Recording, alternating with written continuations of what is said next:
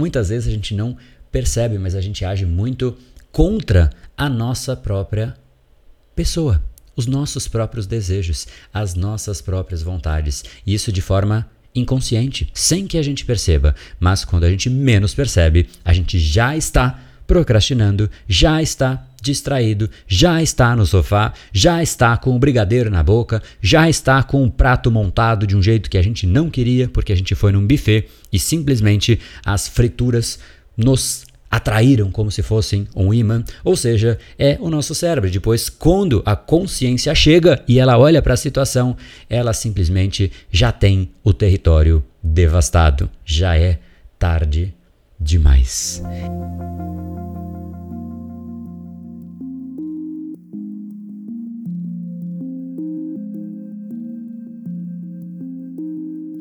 Seja muito bem-vindo ao Reprograme Seu Cérebrocast. Esse é o podcast do seu cérebro desde 2016, finalzinho de 2016, começo de 2017, com episódios constantes aqui para você, seja semanalmente, seja diariamente, seja três vezes por semana, que é o ritmo que estamos aqui agora, mas o nosso compromisso é no mínimo um episódio por semana todas as semanas e isso vem acontecendo desde 2017. Imagine só que bacana olhar para essa jornada. E hoje eu quero falar um pouco sobre como de fato o nosso cérebro ele é efetivamente importante na nossa rotina, ele de fato determina aquilo que nós somos, aquilo que nós seremos e aquilo que de fato nós deixamos os outros perceberem que nós somos. No fundo, a gente sempre quer algo de diferente na nossa vida, a gente quer algum tipo de comportamento, mas a gente muitas vezes não consegue honrar a nossa própria vontade. E aí começa o problema, que muitas pessoas quer ser algo, mas o reflexo não é o próprio desejo, ou seja, a pessoa não consegue honrar o próprio desejo, ela deseja ser algo, mas na prática ela é algo muito diferente daquilo e não só ela percebe, mas as pessoas ao redor também percebem. No exato instante, por outro lado, que você de fato consegue alinhar aquilo que você é a aquilo que você quer ser, você entra naquilo que eu chamo de uma vida sem arestas, que é exatamente quando você de fato consegue alinhar a pessoa que você vai representar tanto para você como para as outras pessoas e você tem um cérebro que naturalmente tende a repetir aquilo que você almeja. E esse que é o real problema da maior parte das pessoas. Aquilo que o cérebro está aprendendo ou já aprendeu ou foi treinado ao longo da vida é, em geral, diferente do que a própria pessoa deseja. Ou seja, vou dar aqui um exemplo prático. Eu vejo muitas pessoas desejando ter mais saúde. Imagino que você seja um desses, né? Nunca vi alguém, pelo menos até hoje, dizendo eu quero ter menos saúde. Chega, eu, que eu tenho de saúde agora já é o suficiente. Para, para, para, para mundo, que eu não quero ter mais saúde. O que eu tenho agora já é o suficiente. Começa a ser injusto eu ter mais saúde do que isso, então eu quero que pare aqui. Eu nunca vi algo similar a isso em geral. As pessoas de fato querem ter mais saúde e esse é, portanto, o desejo. Mas aonde está o prazer? Do cérebro da pessoa, ou seja, aonde o cérebro de fato vai buscar recompensa, aonde que ele busca o estímulo. Ele busca em coisas diferentes da saúde. E aí talvez simplesmente por eu ter dito isso, você vai ter uma reação tanto quanto negativa. Imagine só, como assim, André? Como é que eu posso querer algo contra a minha saúde? Ah, é? Então me diga quão saudável é comer brigadeiro, quão saudável é comer pastel, fritura, batatas fritas e muitas coisas que você come e em geral as pessoas comem. A gente sabe que a gente vai contra aquilo que é a nossa saúde. Mas aí talvez você diga: "Não, mas é só de vez em quando". Não tem tanto mal assim. E é verdade, de vez em quando o efeito ele não é tão maléfico assim, mas não deixa de ser um efeito negativo a cada pequena coisinha. E quando é só uma coisinha, tudo bem. Quando é uma somatória de coisinhas, a gente está de fato agindo contra a nossa própria saúde. E aí, para completar, aquilo que realmente seria saudável, como por exemplo, se alimentar de uma forma absolutamente adequada, fazer exercícios físicos todos os dias, ter um momento de calma, de apreciação, de contemplação, de realmente fazer um esporte, de se alongar, de de fato curtir a vida Isso a gente até acha interessante, mas quando a gente chega em casa, onde está o prazer? No sofá. Aquele sofá parece um imã que nos atrai e nos puxa e a gente fica preso a este sofá. E aí talvez você diga: "Não, André, mas poxa, o sofá não vai prejudicar a minha saúde".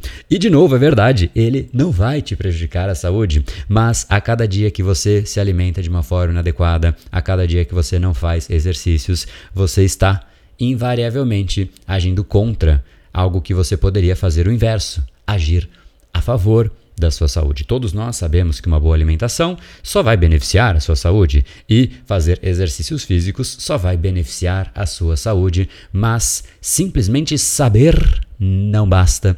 O que realmente faz a diferença é quando você tem um cérebro alinhado e condicionado para te favorecer, para que ele naturalmente queira fazer aquilo. E eu tenho certeza que ou você é assim, ou você conhece pessoas que sentem prazer, por exemplo, em ir na academia. E esse é apenas um exemplo, o exemplo da saúde, mas vale o mesmo para qualquer coisa. Por exemplo, tem gente que pega um livro e fala: "Nossa, que delícia, vou ter a chance aqui nesse final de semana, esse feriadão prolongado, eu vou pegar um livro e me deliciar". E tem gente que pega um livro e fala: "Começou a tortura. A primeira página eu até aguento, a segunda página eu já estou com o livro apoiado em cima da minha cara, babando, escorrendo aqui por entre né, os meus lábios, porque simplesmente eu não consigo. É uma luta em glória, é uma luta que de fato eu não consigo vencer. Sendo que é uma pessoa que quer mais cultura, mais leitura, mas ainda assim o cérebro dela aprendeu que ali existe tortura e se existe tortura em algum lugar, você acha que alguém conscientemente vai para aquele lugar ou fazer aquela atividade que não confere prazer? E a resposta é um categórico não.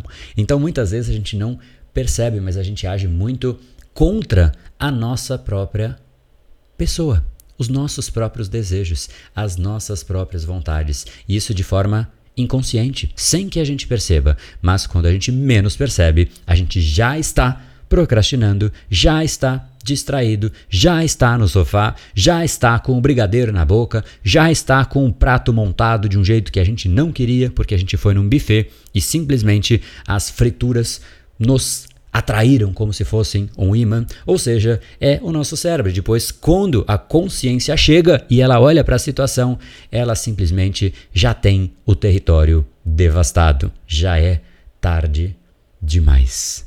É exatamente isso que a gente deveria refletir com um pouco mais de intensidade no nosso dia a dia. E é exatamente isso que me permitiu ter aqui desde 2017. Imagine só, vou até fazer uma conta enquanto eu falo aqui, que não é algo muito fácil de fazer, mas vamos lá, olha. São 52 semanas por ano. Então estamos falando de 2017, 2018, 2019, 2020, 21, 22 e não vou somar 23, vou parar no sexto ano. Vou colocar 6 anos. Vamos 6,3 anos, só para não deu tudo isso, né? 6 anos, vai, vamos vamos errar para baixo. Se é para roubar, vamos roubar para baixo. Então, 6 anos vezes 52 semanas, né?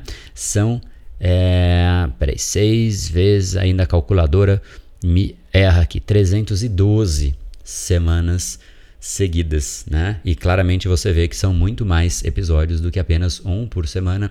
Afinal, a gente já passou há muito tempo dos mil episódios. Teve um ano, por exemplo, cujos episódios foram diários, literalmente todos os dias por um ano seguido. Então, você acha que isso seria algo possível se fosse uma tortura para mim? Obviamente não. Seria literalmente impossível. Você aguenta uma tortura? Talvez aguente. Vai depender muito aí da resiliência de cada pessoa, mas talvez uma semana, talvez duas. Um ano até vai. Agora, dois, três, quatro, cinco anos se torturando não é possível. Para que de fato você consiga resultados que você se orgulha, resultados que você realmente olha para o passado da sua vida e fala: cara, que coisa bacana, que conquista incrível, como eu realmente mantive a constância. Não há como manter constância se você sente dor, tortura no meio do projeto, no meio do processo. O processo tem que te trazer prazer. É por conta disso que é tão importante a gente de fato saber como recodificar o nosso cérebro, para que a gente realmente tenha esse alinhamento entre aquilo que o nosso cérebro busca de prazer e aquilo que nós queremos. Porque aí a vida fica muito mais leve, fica tudo muito mais fácil, muito mais intuitivo, muito mais fluido. E esse que é no fundo o processo para que isso possa acontecer, trazer prazer exatamente para isso que eu acabei de dizer, para o processo. É você alinhar aquilo que você tem como desejo e aquilo que você tem como prazer mental. Enquanto houver uma distância, e quanto mais longa e mais significativa for essa distância, mais complexa será a sua vida. Esse, portanto, é o episódio Distância Mental. Olha só que conceito diferente. E eu fiz assim para que de fato você reflita. E a gente está agora no meio de um feriadão, né? Estamos no. Caso você esteja ouvindo quando o episódio foi liberado, estamos no meio do carnaval. E aí fica a pergunta: o que você está aprontando neste carnaval? Qual é a sua distância mental frente àquilo que você quer ser? Se você está fazendo aquilo que você acha certo, se você está fazendo aquilo que realmente você queria, então parabéns. A sua distância mental é zero. E quem está de fato, quem, aonde está a regra do que você deve fazer em um feriado ou em qualquer dia? Em nenhum lugar. Naquilo que você mesmo tem como desejo para você. Se você respeita os seus desejos, você tem uma chance muito maior de ser uma pessoa feliz, leve, que aproveita a vida e que vai chegar em um momento no futuro, ou talvez até já esteja nesse momento, em que você olha para você e fala: que bacana está sendo essa experiência fascinante que é a vida. Espero que você aproveite, espero que você tenha gostado e tenha, de fato, uma boa reflexão e boas decisões em cima dessa reflexão. As decisões dos alunos de entrar nos treinamentos do Brain Lab são decisões de realmente, olha, eu percebi que existe uma distância mental muito significativa. Eu preciso fazer algo. Não sei se é com os treinamentos que a gente tem ou se é de algum outro jeito, mas faça algo, porque se você não cuidar dessa distância, ela aumenta. Reflita com carinho. Deixe um grande abraço, um excelente carnaval. Aproveite aí e a gente se encontra no nosso próximo episódio. Esse foi gravado especialmente aqui para o podcast. Se você tem gostado dos episódios, eu queria muito, já que você chegou aqui, você gosta, não é possível que você se torturou até aqui. Então eu queria muito que você entrasse lá no direct e dissesse, de repente, o que você vem achando destes episódios e qual tipo de episódio você gosta mais. Se é nesse formato, se é no formato. Enfim, eu não vou nem dizer, porque são vários formatos. E se eu disser, talvez eu influencie um pouco. Então, diga aí qual é o episódio que você gostaria. Inclusive, se você também quiser saber um pouco mais a respeito dos nossos treinamentos, é só também mandar um direct, que a gente está aqui à disposição para te explicar um pouco melhor. Então, a gente fica no seu aguardo. Desejo um excelente de novo, mais um uma vez um voto aí de excelente carnaval. A gente se encontra no nosso próximo episódio. No Brain, No Game.